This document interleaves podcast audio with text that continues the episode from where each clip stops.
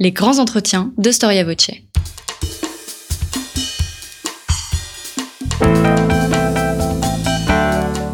Une émission de la rédaction de Storia Voce.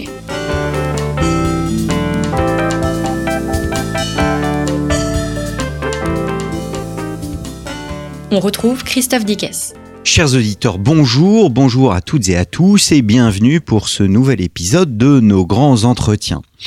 Cette année 2019 est une année particulière puisque nous commémorons, nous célébrons un des traités les plus importants de l'histoire diplomatique française. Vous aurez bien évidemment reconnu le traité de Versailles. Cent ans après les négociations de paix qui mirent fin à la Grande Guerre, le fameux texte pourtant a du mal à être entendu. Il bénéficie cependant d'une certaine réhabilitation. Euh, l'historien Georges-Henri Soutou, par exemple, grand spécialiste des relations internationales que l'on a reçu à ce micro à plusieurs reprises, dit de ce traité la paix aurait pu être meilleure, elle aurait aussi pu être pire, elle n'aurait pas pu être radicalement différente sur l'essentiel. Or, cet essentiel fut le travail d'une équipe. Tout le monde connaît le rôle de Clémenceau dans l'affaire, beaucoup moins celui d'André Tardieu. Storia Voce vous propose aujourd'hui de découvrir un homme oublié parce que peut-être incompris. Qui fut André Tardieu, un des hommes les plus brillant de sa génération. Quel rôle joua-t-il auprès du Tigre, mais aussi de celui qui sauva la France de la faillite, Raymond Poincaré? Surtout, quelle fut la réalité de cette personnalité qui, à plusieurs reprises, préféra renoncer à un Marocain et nous apparaît a posteriori comme bien éloigné d'une forme de médiocrité politique des années 30. C'est ce que nous allons voir avec Maxime Tandonnet. Maxime Tandonnet, bonjour. Bonjour. Merci d'avoir répondu à notre invitation. Vous êtes haut fonctionnaire, vous êtes l'auteur de nombreux ouvrages euh, euh, historiques et d'actualité. Vous avez travaillé sur les présidents de, de, de la République, notamment vous avez publié une histoire des présidents de la République parue chez Perrin. vous avez aussi travaillé sur ce moment très important que fut l'année 1940, un autre 11 novembre paru chez Talandier. Et vous venez de publier, j'allais dire un livre presque inattendu, euh, puisqu'il s'agit d'une biographie d'André Tardieu. Et André Tardieu, l'incompris, chez Perrin, euh, dans la collection biographie, et inattendu parce que c'est un personnage qu'on a du mal à resituer, qui, comme je le disais pendant mon introduction, qui est oublié. Pourtant, c'est un personnage, on va dire, aussi important que fut Clémenceau, que fut Poincaré. Comment expliquer cet oubli? Je l'explique en grande partie par la, jalousie et la médiocrité d'une époque. C'est un personnage haut en couleur, euh, d'une très grande intelligence, un véritable visionnaire qui euh, euh, voyait avant tout le monde le, péril, le retour des périls nationalistes en Europe et le danger d'une deuxième guerre mondiale, alors que personne ne, ne le voyait venir. C'est quelqu'un qui a eu raison avant tout le monde sur beaucoup de sujets. Il a euh, présenter des réformes de la Troisième République qui ont été complètement rejetées et, discréditées de son temps. Et il a fallu attendre plus de, plus de 20 ans que le général de Gaulle s'en inspire pour, euh, pour sa Cinquième République. Donc je pense que c'est cette, euh, euh cette euh, ce caractère exceptionnel de ce personnage, son intelligence, qui font qu'il a été victime de la jalousie et d'une volonté de l'oublier, parce que le fait qu'il ait eu presque toujours raison euh, renvoyait les autres hommes politiques de l'époque à leurs erreurs, à leurs euh, errements et, souvent à leur médiocrité. Hmm. Ce qui est fascinant dans ce personnage, c'est qu'il n'apparaît pas comme un carriériste, et pourtant il a une vie, on va dire, qui sort totalement de l'ordinaire. Alors c'est quelqu'un qui, qui, adore la vie. C'est un épicurien. Euh, il fréquente les grands restaurants parisiens dans les années 1910. Euh, il a des maîtresses. Il a des maîtresses, des actrices, des la fameuse euh, la fameuse Marie Marquet qui était la grande actrice des années 1920-1930. Hein. il est, il, il, fréquente le Maxims, qui est un peu son son, son quartier général. Il est très connu dans le tout Paris. Euh, c'est un journaliste extrêmement brillant au temps, euh, un personnage vraiment haut en couleur, tout à fait remarquable, qui fait qu'on l'a surnommé le mirobolant. Et euh, euh, la politique, pour lui, il y est venu un peu par accident. C'est un quelqu'un d'imprévisible. Il est reçu major à, l'école normale supérieure. Il en démissionne tout de suite, dès sa réussite à l'examen, en prétextant que la, la cantine de, de l'école normale supérieure n'est pas bonne. Donc, pour des raisons gastronomiques, il refuse d'entrer dans cette école après avoir réussi un des concours les plus difficiles, les plus compliqués qu'on puisse passer à l'époque. Ensuite, il présente le concours, de grand concours du Quai d'Orsay. Il est, il est reçu major aussi quasiment sans l'avoir préparé. Et au bout de quelques années, il démissionne parce que la diplomatie ne l'intéresse pas plus que ça. Hmm. Et finalement, il s'accomplit dans le journalisme. C'est un homme qui a une passion, c'est l'écriture. L'écriture, l'information, euh, la réflexion aussi. Et donc, c'est dans le journalisme qu'il s'accomplit le mieux en tant que que éditorialiste pour la politique étrangère du temps dans les années 1910. Mmh. Alors, je vais, on, va revenir à, à, ces écrits qui sont extrêmement importants, surtout à la fin euh, de, sa vie. Euh, peut-être quelques mots sur ses origines familiales, parce que ce, caractère un peu changeant, ce personnage aux multiples visages, on voit que dès sa jeunesse, euh, dans son milieu familial, qui est un milieu catholique, un milieu aimant, eh bien, euh, les parents sont un peu inquiets de le voir partir à gauche et à droite. Alors c'est quelqu'un qui a dans ses jeunes années une véritable relation fusionnelle avec son père, avec sa mère aussi, mais surtout avec son père, qui est un avocat, bon, un avocat qui a pas très bien réussi euh, dans, son métier et qui reporte toutes ses ambitions sur son fils. Euh, le, père de Tardieu a une véritable vénération pour pour André. Euh, pour donner un exemple, c'est lui qui, lui apprend à lire et à écrire euh, et qui le forme euh, jusqu'à la jusqu'à la sixième. Et chaque fois que André réussit une, une, épreuve scolaire, enfin qu'il se montre à la hauteur de, de l'attente de ses parents, pour le récompenser, il l'invite au restaurant. C'est la grande récompense, c'est l'invitation au restaurant. Et il en fait un épicurien comme ça. Pour, pour, pour André Tardieu, un repas au restaurant, c'est le, summum du bonheur. Hein. Ça a toujours été comme ça. Hmm. Avec un bon cigare à la fin. Pas, à cette époque-là, pas quand il était enfant quand même. Mais euh, son père euh, a une passion pour ce, pour ce, fils. Et quand il, euh, quand il part au service militaire, pas très loin de Paris, puisqu'il est nommé à Beauvais, dans un régiment à Beauvais, euh, à la fin des années 1890. Euh, Ses parents sont complètement traumatisés par ce départ à, quelques 60 kilomètres de Paris, et ils font des pieds et des mains pour louer une maison près de son régiment pour continuer à le voir le plus souvent possible. Donc cette relation fusionnelle est un peu curieuse. Euh, André Tardieu s'en accommode très bien. Il adore ses parents. Il a une passion pour sa sœur aussi, Lisa, qui le suivra toute sa vie. La mort de ses parents est une épreuve épouvantable pour lui en 1917. Il a beaucoup mm. de mal à s'en remettre. Donc pendant la Grande Guerre. Pendant la Grande Guerre, mm. exactement. Mm. Il, culpabilise énormément parce qu'il a fait une, grande guerre héroïque. Il a pris des risques énormes. Il est passé tout près de la mort et il s'accuse du décès de ses parents qui n'auraient, semble-t-il, d'après lui, pas supporté l'angoisse de, de, le savoir sur le champ de bataille, aussi exposé au danger comme il a voulu l'être. Quelle est la place de la politique chez les Tardieux? Chez les Tardieux, la place de la politique n'est pas considérable. C'est une famille qui est très orientée sur l'art. Euh, euh, les, les, Tardieux sont une famille de graveurs depuis très longtemps, depuis le XVe siècle. C'est une famille qui euh, voue une grande une grande valeur à tout ce qui est intellectuel, à la beauté, à la création, à l'art et la politique est secondaire chez lui. Son, grand-père maternel euh, est lui un grand médecin de l'époque, un des médecins les plus connus de, l'époque. Et donc euh, c'est une famille qui est euh, tournée vers la science, vers la littérature, vers l'histoire, bien davantage que vers la politique. Sur le plan politique, on les imagine dans les années 1870, nationalistes, un peu à l'image de la bourgeoisie de l'époque, euh, républicain aussi, c'est le républicain conservateur, à hmm. l'image de de, de, de, de, tiers, de, euh, et des orléanistes reconvertis à la, à la République modérée, si vous voulez, à la République conservatrice. Hmm. Alors, je, vous sais de d'avoir réhabilité un nom qui est malheureusement un nom aussi oublié.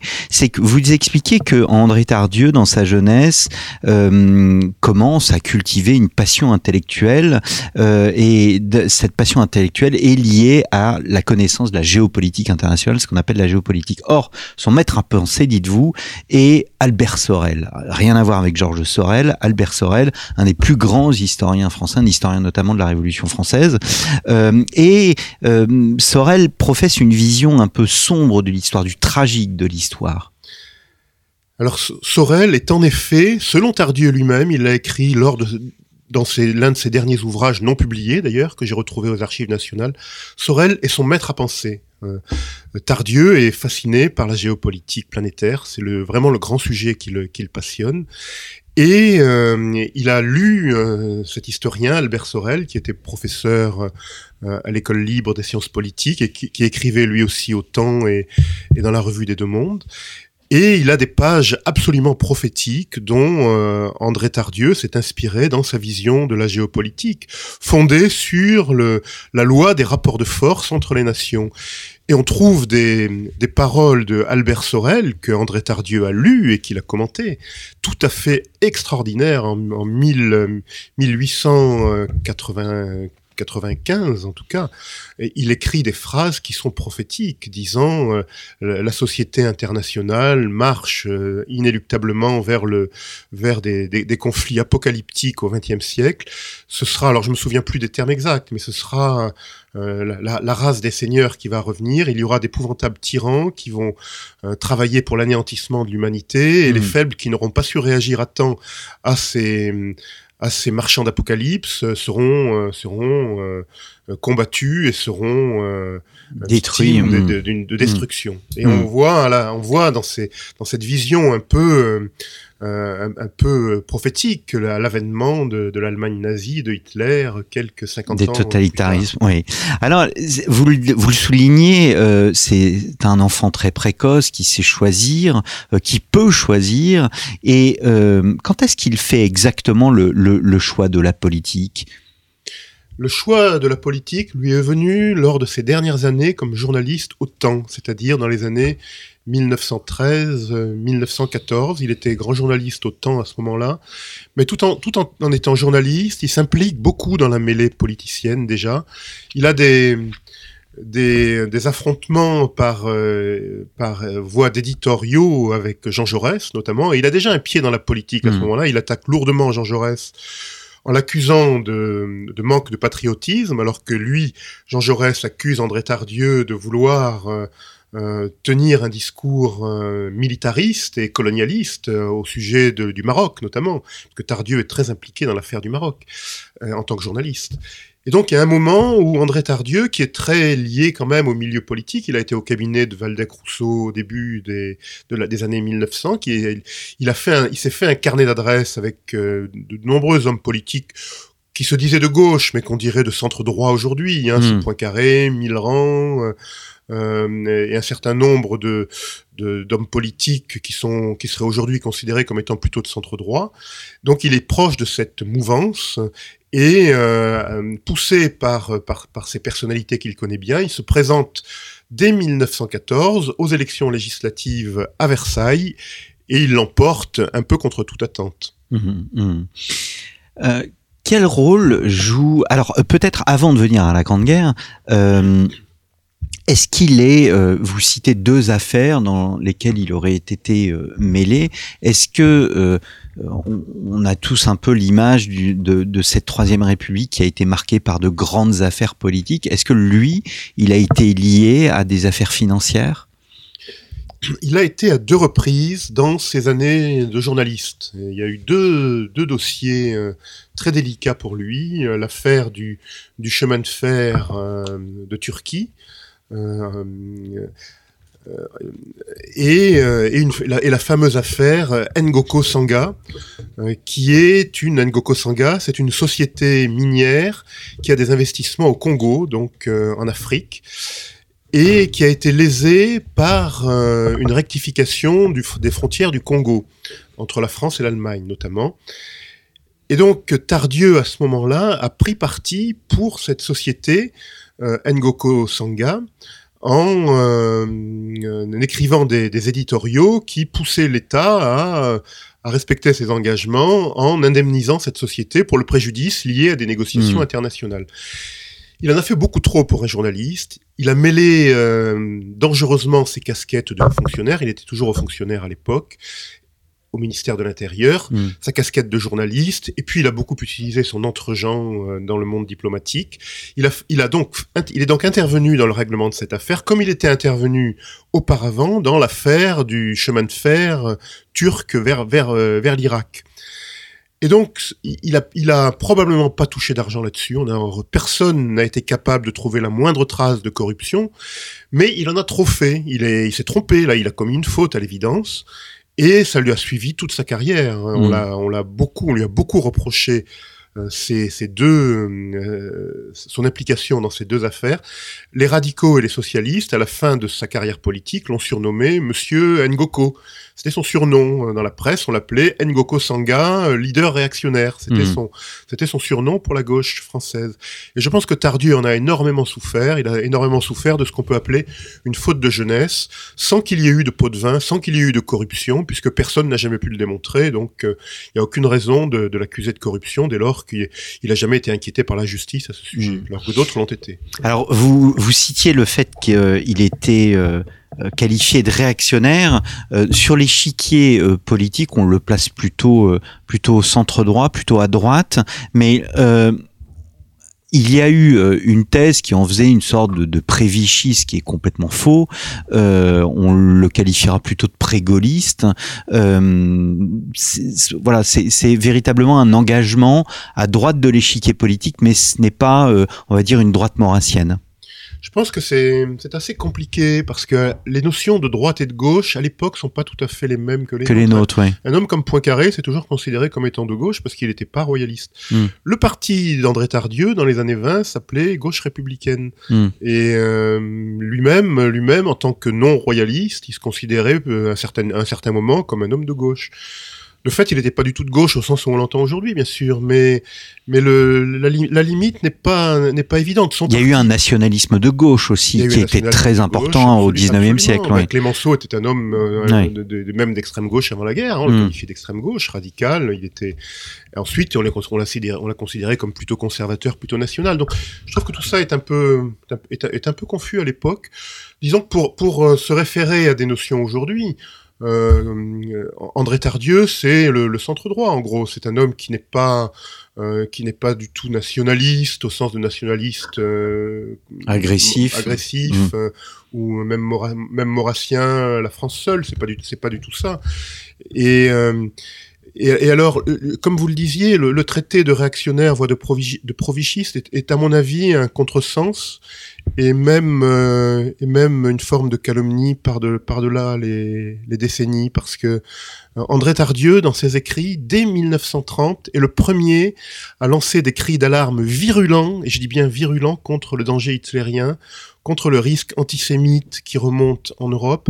Et il faut relire ses écrits de l'époque dans, l'illustration.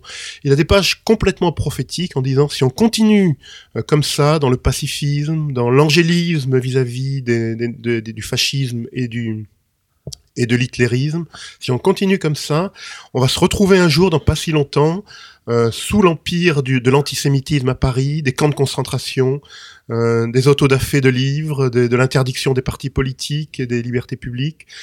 Et euh, ces avertissements n'ont pas été écoutés par la classe politique, Hmm. ni par la classe médiatique d'ailleurs à l'époque. hein. Et quand on regarde la presse de l'époque, elle est incroyablement pacifiste. Et les partis politiques le sont aussi, de Ouais. droite comme de gauche. Et même d'extrême droite, surtout d'extrême droite d'ailleurs. Il y a un pacifisme d'extrême droite qui est invraisemblable avec Je suis partout. Et Tardieu, c'était pas ça du tout. Lui, il était l'homme seul, isolé, dans son rejet absolu de toute compromission avec le nazisme et avec l'antisémitisme. Alors je trouve qu'aujourd'hui, le traité de réactionnaire, c'est vraiment faire fi de tout ce qu'il a pu écrire et dire à cette époque-là. Hmm, hmm. Quel rôle joue la Grande Guerre sur le personnage Tardieu?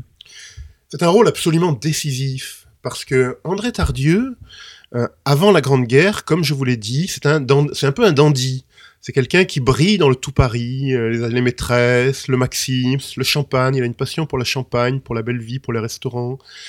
C'est un, blagueur. Il monte des canulars. Il est, il est une gaieté outrancière, dit un de ses amis, presque euh, imprudente. Et la Grande Guerre va le transformer complètement. Lui-même dit la Grande Guerre sera la, la, source de ma transformation morale. Quand, quand commence la Grande Guerre, il est député et, et il a vocation en tant que député à faire la Grande Guerre protégée dans l'état-major. On lui demande, il, est, il est rattaché à, à Joffre, au haut, au haut commandement et à Joffre lui-même généralissime des armées françaises, et son rôle, c'est d'écrire des papiers pour défendre la, la, la, conduite de la guerre par les militaires. Hmm. Il se lasse très vite de cette fonction, et au bout de six mois, il demande à partir dans un régiment pour commander un régiment sur le front et être confronté au danger comme tous les Français de l'époque, comme tous les jeunes Français de l'époque.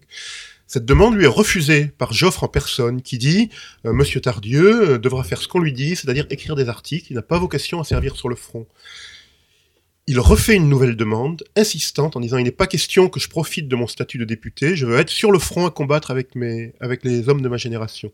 Finalement, après avoir beaucoup insisté, il est nommé sur le front.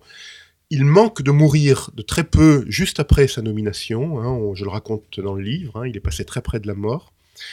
Et c'est là qu'on voit qu'il qui se découvre dans toutes, ses dans toutes ses qualités humaines comme un véritable meneur d'hommes, comme quelqu'un qui est très très proche de ces hommes, qui vit en osmose avec eux. Hein. C'est un capitaine, il est autorité hiérarchique, mais ses soldats le considèrent presque comme un ami. Et j'ai retrouvé des lettres dans ses archives de soldats qui étaient complètement désespérés de son départ après cet accident qui a failli lui coûter la vie, et des lettres profondément touchantes dans lesquelles ils disent ⁇ Mon capitaine, vous nous manquez ⁇ la vie est affreuse sans vous dans les tranchées. On a besoin de vous pour organiser les, réjouissances. Et j'ai même trouvé une, lettre dans laquelle un de ses soldats lui dit Mon capitaine, euh, dans, notre nouveau cantonnement, j'ai appris qu'il y avait des, belles, des, jolies filles qui ont la réputation d'être faciles mais euh, on, vous attend pour euh, pour s'occuper de ça. Vraiment, on vous attend. On est impatient que vous reveniez et tous vos hommes vous attendent. Ben, ce sont des, paroles extrêmement touchantes et tout ardieux est derrière ces paroles, c'est-à-dire un homme humain, un personnage humain proche des autres et avec un avec un cœur d'or. Et ça, c'est ce côté le plus attachant chez lui. Mhm. Alors, le, euh, pendant, pendant la guerre, il joue euh, un rôle euh, diplomatique important puisqu'il va avoir une mission aux États-Unis et cette mission, au fond, ça va être une sorte de tremplin qui va l'amener vers son rôle décisif en 1919 euh, auprès de Clémenceau. Alors, à partir de 1917 et l'entrée en guerre des États-Unis, euh, le gouvernement, le, président Poincaré, avait besoin d'un homme qui parle un peu l'anglais, qui connaisse les États-Unis, et lui-même avait enseigné aux États-Unis auparavant, dans les années 1908-1910. Euh, et il avait été professeur à Harvard pendant quelque temps. Donc on a pensé à lui pour euh, organiser l'effort de guerre américain aux États-Unis et assurer la coordination entre le gouvernement français et le gouvernement américain pour orchestrer cet, effort de guerre. Donc il est parti aux États-Unis en mai 1917 et en effet il a joué un rôle tout à fait considérable à la tête d'une équipe de collaborateurs français et américains.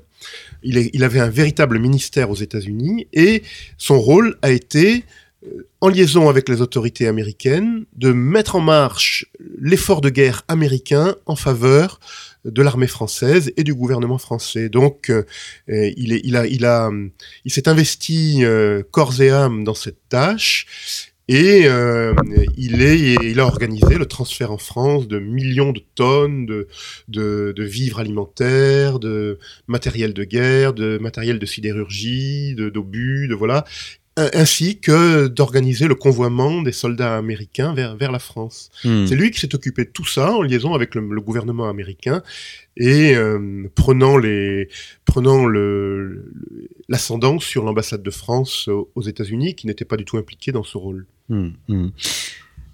Comment arrive-t-il donc Comment devient-il euh, le bras droit de Clémenceau en 1919 Alors dans ce travail considérable qu'il a fait aux États-Unis, qui a été très remarqué à l'époque. Hein. Il y a certains rapports dans lesquels on dit que André Tardieu, à travers ce rôle, euh, a joué un rôle décisif dans la, victoire de 1918.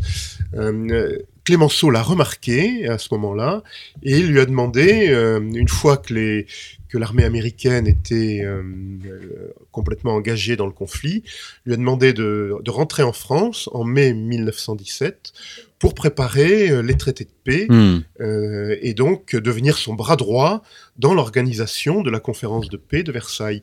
Et c'est là que euh, André Tardieu est devenu le principal collaborateur de Clémenceau dans cette négociation. Et il était en particulier en charge des négociations territoriales, donc des, des, des clauses territoriales du traité de Versailles. Bien entendu, c'est un aspect essentiel de, cette négociation. Et euh, auprès de Clémenceau, il était euh, le, préparateur des positions françaises que défendait ensuite Clémenceau dans les négociations. Mmh, mmh. Alors, nous ne l'avons pas dit en début d'émission, mais euh, euh, les éditions Perrin, en plus de la biographie, de votre biographie Tardieu, euh, Maxime Tandonnet, ont publié, euh, ont réédité le livre, un des livres majeurs de l'œuvre d'André Tardieu, La paix, qui a été préfacé par Georges Clémenceau à l'époque et qui, dans cette nouvelle édition, est présenté par le professeur Georges-Henri Soutou. La paix, Maxime Tandonnet, ce livre, La paix, écrit par Tardieu, euh, vise à défendre un texte qui va être très rapidement grignoté, remis en cause. On a tous en tête l'image de ce traité qui est grignoté par des petites souris allemandes, des petites souris italiennes, des petites souris. Et comment euh, euh, comment arrive-t-il, euh, comment défend-il tout simplement la politique de Georges Clémenceau et ce traité de Versailles? Il le défend de deux manières. D'abord, il considère que le traité de Versailles, sans se faire d'illusions, c'était la moins mauvaise des solutions possibles, parce que, euh, d'une part, l'opinion politique française, l'opinion euh, du président Poincaré et de Foch lui-même, le, vainqueur militaire de, de la 14-18, préconisait une politique encore beaucoup plus sévère à l'égard de l'Allemagne, et notamment de détacher de l'Allemagne la Rhénanie et de l'internationaliser. C'était la, solution préconisée par l'opinion publique et par une partie des dirigeants français. Et puis d'autre part, on avait les alliés américains et britanniques qui ne voulaient pas en entendre parler, qui ne voulaient pas affaiblir exagérément l'Allemagne par rapport à la France.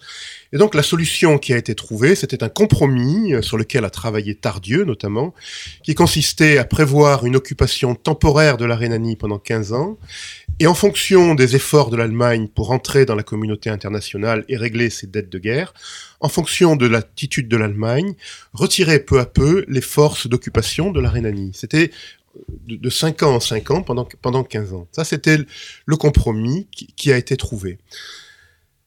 Pour Tardieu, il était quasiment impossible à l'époque, compte tenu des différents euh, points de vue en question, de faire autrement, sauf à se brouiller très sévèrement avec les États-Unis et l'Angleterre, ce qu'on ne voulait pas faire, bien sûr. Mmh. Il y a eu un autre problème majeur qui est survenu à ce moment-là, c'est que, en échange de cette concession, la Grande-Bretagne et les États-Unis accordaient à la France une protection définitive euh, face au, risque d'un renouveau de l'agressivité allemande. Et c'était un engagement américain, notamment, à intervenir si la France était de nouveau agressée par l'Allemagne. Et comme chacun sait, euh, cet accord, euh, ce traité d'intervention automatique des États-Unis a été abrogé, a été annulé avec le refus du Sénat de ratifier le traité de Versailles. Par conséquent, c'est une des clauses essentielles du traité de Versailles sur lesquelles comptaient Clémenceau et Tardieu pour protéger la France, qui, est, qui a été réduite à néant. Et quand Tardieu l'a appris euh, en 1920, ce refus du Sénat américain de ratifier le traité de Versailles, donc l'engagement automatique des Américains, il a parlé d'un immense malheur, mmh. ou les, les, tous les termes de ce type. Il a bien compris à ce moment-là que quelque chose de très grave s'était passé. Et Tardieu a toujours été très euh, très pessimiste sur les sur les suites euh, des événements de la de la mm. de, de, la guerre. Mais alors est-ce qu'il ne s'est pas du coup en conséquence trompé sur la réalité des États-Unis? Il avait pas, il, en, en, effet, il a, il, a, il a vécu aux États-Unis pendant un an. Il a travaillé énormément à la, au rapprochement entre la France et les États-Unis. Et cette non-ratification du traité de Versailles par le Sénat américain a été un traumatisme profond chez lui. Et en effet, on peut dire qu'il s'est trompé, peut-être, mais Mm. en, tout, en, tout, en tout cas, ses espérances n'ont pas été, euh, n'ont pas été euh, remplies jusqu'au bout. Mmh. Alors, je, je, je vais ajouter autre chose, c'est que pour André Tardieu, c'est pas le traité de Versailles qui est responsable de la catastrophe, c'est le fait que les Alliés, et notamment la France, ont tourné le dos à la victoire, comme il le dit lui-même, et ont renoncé à en faire appliquer les clauses. Les clauses qui interdisaient notamment le réarmement de l'Allemagne. Mmh. Euh, L'Allemagne ne devait plus euh, avoir d'aviation, ni d'artillerie lourde, ni de, ni de chars d'assaut. Et à partir de 1920, euh, l'Allemagne a recommencé à réarmer, notamment à se doter d'une aviation de guerre en accord avec euh, avec la, Russie soviétique euh, à travers des euh, à travers des entraînements de ses pilotes clandestins en Russie qui ont complètement échappé à la surveillance des alliés. Et ça, Tardieu était au courant et dans un dans un fameux discours à la Chambre que je cite en partie d'ailleurs en 1920, il dit si ça continue comme ça en 1920, alors que personne ne croyait que la guerre allait, allait, allait, allait euh, se reproduire. On pensait, on disait que la, la 14-18 c'était la der des der, il y aurait plus de grandes guerres comme ça. Tardieu dit non. Euh, la, nouvelle guerre est en train de se préparer dans la mesure où on on ne on n'applique pas sérieusement le traité de Versailles et que l'Allemagne est en train de réarmer. Si elle réarme, c'est pour nous refaire la guerre un jour. Mmh, mmh. Alors après euh, est, c est, cet épisode de Versailles commence une, une ascension euh, politique assez euh, assez fulgurante. Alors c'est pas la politique étrangère, étonnamment d'ailleurs, qui qui va le euh, enfin là où il sera en responsabilité, il il va participer alors que c'était un ennemi, il va participer non pas un ennemi, mais en tous les cas il n'était pas très proche de Poincaré. Il sera appelé malgré tout par Poincaré au gouvernement il reproche à, Poincaré d'être euh, d'être trop centriste, on dirait aujourd'hui, c'est-à-dire de, de, de naviguer toujours entre deux eaux, de chercher à se concilier. L'indécision euh, peut-être. Ouais, un peu oui. l'indécision, et oui. puis de, de, justement de pas être assez ferme dans le dans le respect des clauses du traité de Versailles, ce qui est pas complètement juste d'ailleurs, hein, parce que Poincaré avait quand même une vision assez nationale des choses et il est à l'origine de l'occupation de, de la Roure. De la Roure, oui, donc c'est pas. Mais euh, il en fait, la, la réalité, c'est qu'à cette époque-là, il est toujours, euh, euh, il est dans une logique de parfaite loyauté avec Clémenceau, qui est son, son mentor, son chef, son maître. Mmh. Il a une passion infinie pour Clémenceau, euh, le père la victoire. Il y a une vraie fidélité qui... Une, une fidélité absolue à Clémenceau. Or, Clémenceau et Poincaré ne se supportent pas. Ils se sont un peu supportés pendant la guerre, il fallait bien. Mais après la guerre, euh, ils sont rentrés dans une logique de, de haine euh, extraordinaire. Mmh. Euh, Poincaré, euh, euh, Poincaré euh, reproche à, Clémenceau le traité de Versailles et, Clémenceau est, ivre de, de, colère contre Clémenceau, contre Poincaré de ne pas l'avoir soutenu dans le travail du traité de Versailles justement. Donc les deux hommes se haïssent profondément. Et Tardieu euh, fait le choix en 1926 parce qu'il est au, il est prêt, il approche de la cinquantaine, c'est le moment ou jamais de devenir ministre. Il a été élu député de Belfort, il a l'occasion de devenir ministre. Et là, il choisit d'accepter un poste de ministre que lui confie Poincaré, et Clémenceau lui en veut à mort. Il considère ça comme une trahison épouvantable. Mmh. Et, euh, et finalement, cet amour de infini de de Tardieu pour Clémenceau, il est complètement euh, bafoué à ce moment-là. C'est-à-dire que, que, que, que, Clémenceau se sent trahi par Tardieu, et Tardieu est totalement désespéré de voir comment réagit Clémenceau. Il essaye par tous les moyens de, de, se, de se rapprocher de lui, mais Clémenceau refuse de lui de sa, sa, main tendue, refuse de lui répondre quand il lui parle, quand il le rencontre, il répond pas à son courrier, bref, il est, c'est l'enfant, c'est le, c'est l'enfant maudit à ce moment-là. Hein. Mm. Clémenceau veut plus entendre parler de lui. Mm.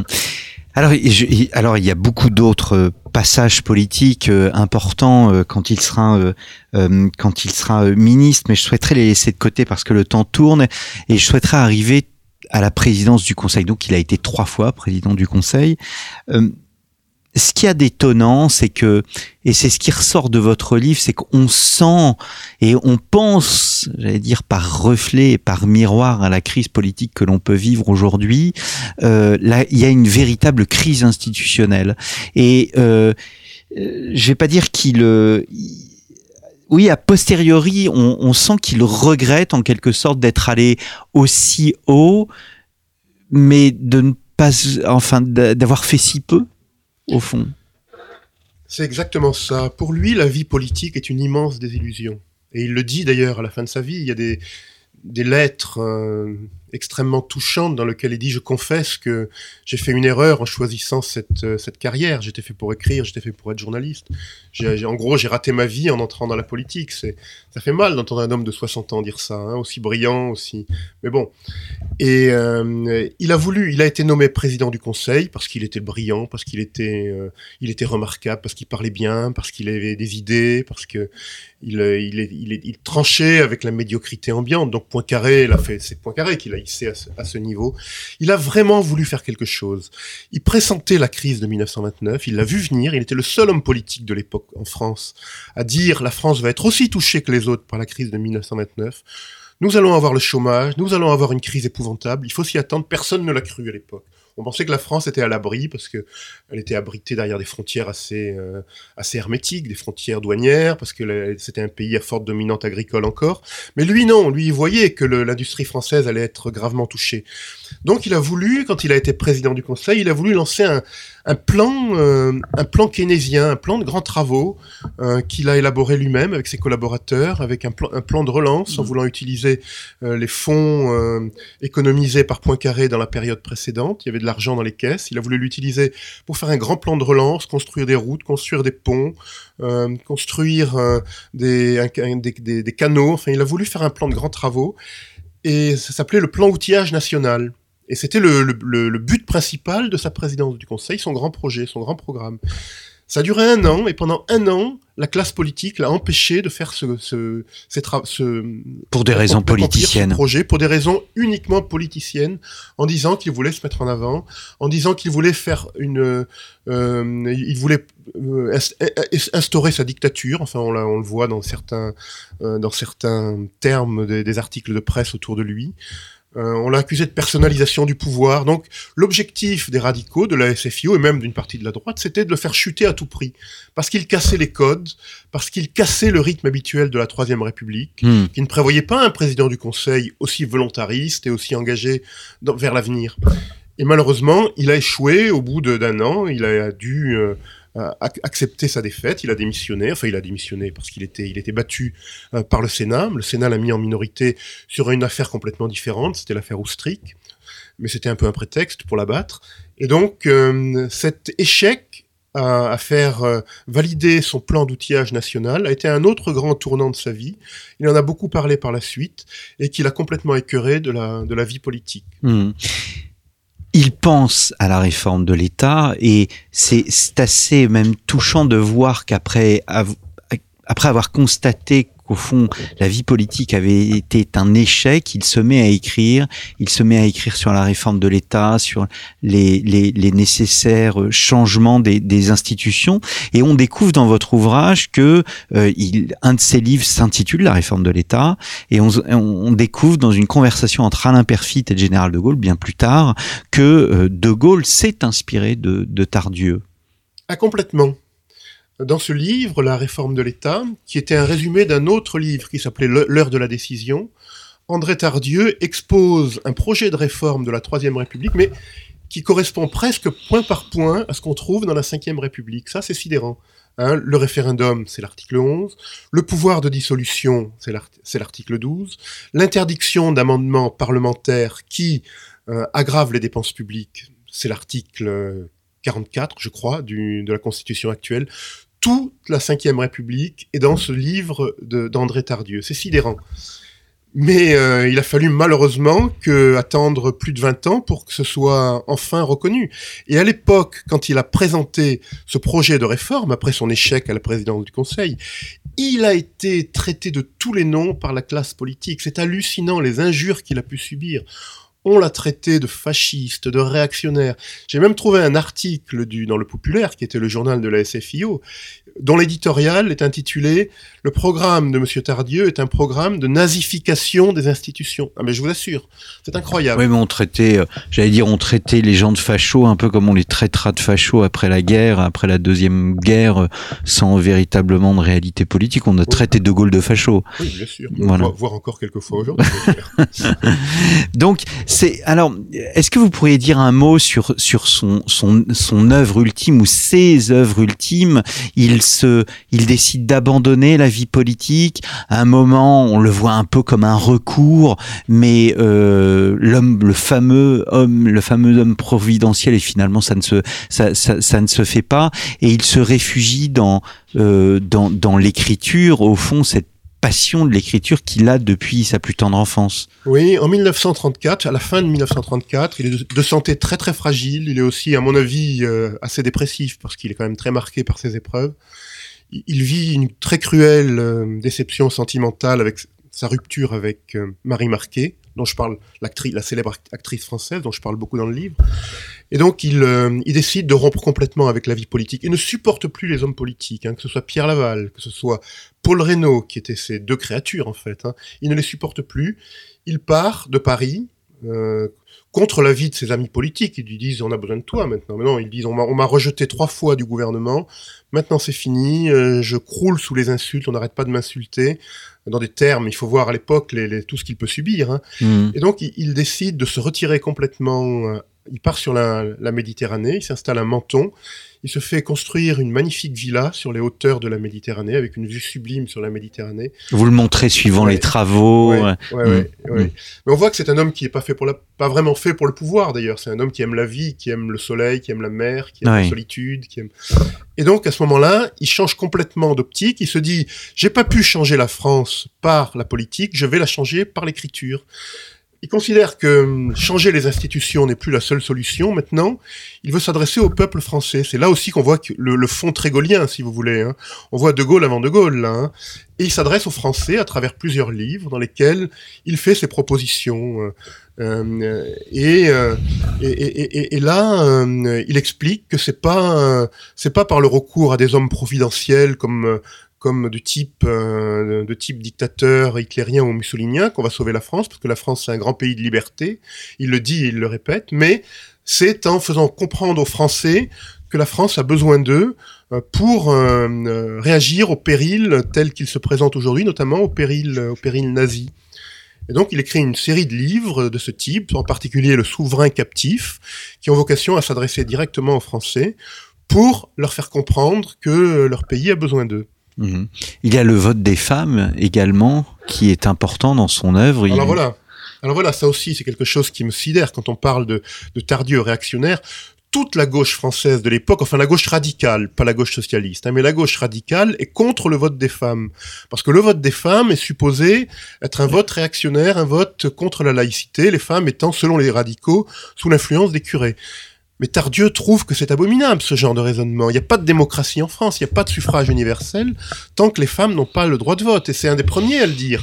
Euh, Léon Blum le dit aussi, mais Tardieu le dit avec plus de vigueur encore. Hmm. Il dit la démocratie n'a jamais existé en France, c'est un mensonge, parce que les femmes n'ont pas le droit de vote. Et le suffrage universel n'existe pas tant que les femmes n'ont pas le droit de vote. Et c'est lui qui est en grande partie à l'origine de l'octroi du droit de vote aux femmes par le général de Gaulle en 1944. Mais c'est vraiment un des grands combats d'André Tardieu. Hmm. Euh, ce qu'il y a des, enfin, tout le personnage est dans dans dans le titre de cette œuvre, donc en plusieurs tomes. Alors c'est c'est assez marrant d'ailleurs entre parenthèses parce que on voit, si vous me permettez l'expression, il engueule toujours son son son éditeur parce qu'il est il est il est pas content du nombre de tirages euh, qu'il estime euh, être trop bas alors que les, le, le livre marche bien. Enfin, les livres marchent bien et l'ensemble s'intitule La révolution à refaire. Mais c'est une révolution qu'on qualifierait un peu comme une, révolution non violente, une révolution euh, de, velours. C'est une révolution intellectuelle, je dirais. C'est une révolution euh, par l'esprit, par le, par le patriotisme. Euh, il, André Tardieu est, un penseur extrêmement actuel parce que pour lui, sa grande critique de la classe politique, c'est qu'elle se moque des gens. Il n'arrête pas de le dire. Il a, le, le, pour lui, la fracture démocratique, c'est la fracture entre les élites et le peuple. Et il a ce sentiment qu'on retrouve complètement aujourd'hui dans nos, dans nos problèmes actuels en France il a ce sentiment dramatique de la cassure entre euh, ce qu'il appelle la classe dirigeante, la classe électorale, le, la, la, caste, euh, la caste électorale, comme il dit, et le peuple. Il estime que euh, cette fracture entre les deux est la cause de tous les grands maux de la France. Et lui, l'une des solutions qu'il propose pour remédier à cette cassure, c'est pas euh, le recours à l'homme providentiel. Parce que lui, il est, il est totalement, il ne supporte pas la vanité, l'idée d'un homme qui est un sauveur qui arrive comme ça pour sauver le pays. Ça l'intéresse pas, lui. Il y croit pas, lui. Lui, ce qu'il préconise, c'est le référendum, très curieusement. Enfin, très curieusement, par rapport aux enjeux actuels. Il s'inspire beaucoup des exemples américains et des exemples suisses pour dire on va rénover l'esprit de la France, on va réinvestir euh, la population dans, euh, dans le, euh, disons, la gouvernance du pays à travers le référendum en faisant participer les Français au rayonnement du pays, à la gouvernance du pays. Mmh. Et, et, cette idée de référendum a été reprise telle qu'elle également par le général de Gaulle, bien sûr. Hmm. Eh bien, merci euh, beaucoup, Maxime Tordonnet. On va rester sur cette idée de référendum qui est une idée bien populaire en, en, en ce moment. André Tardieu, l'incompris, c'est le titre de votre ouvrage et je mentionne aussi la réédition euh, d'une de ses œuvres majeures. On regrette un peu d'ailleurs que euh, les, vous évoquiez tout à l'heure dans les archives un livre qui n'a pas été édité sur Sorel, je crois. Plusieurs, euh, plusieurs qui n'ont pas été édités on peut regretter que ces livres ne soient pas disponibles. Euh, en tous les cas, euh, Perrin a réédité La Paix, euh, un livre préfacé à l'époque par Georges Clémenceau et présenté aujourd'hui par Georges-Henri Soutou. Je vous remercie, chers auditeurs, pour votre fidélité et je vous donne rendez-vous la semaine prochaine pour un nouveau numéro de nos grands entretiens.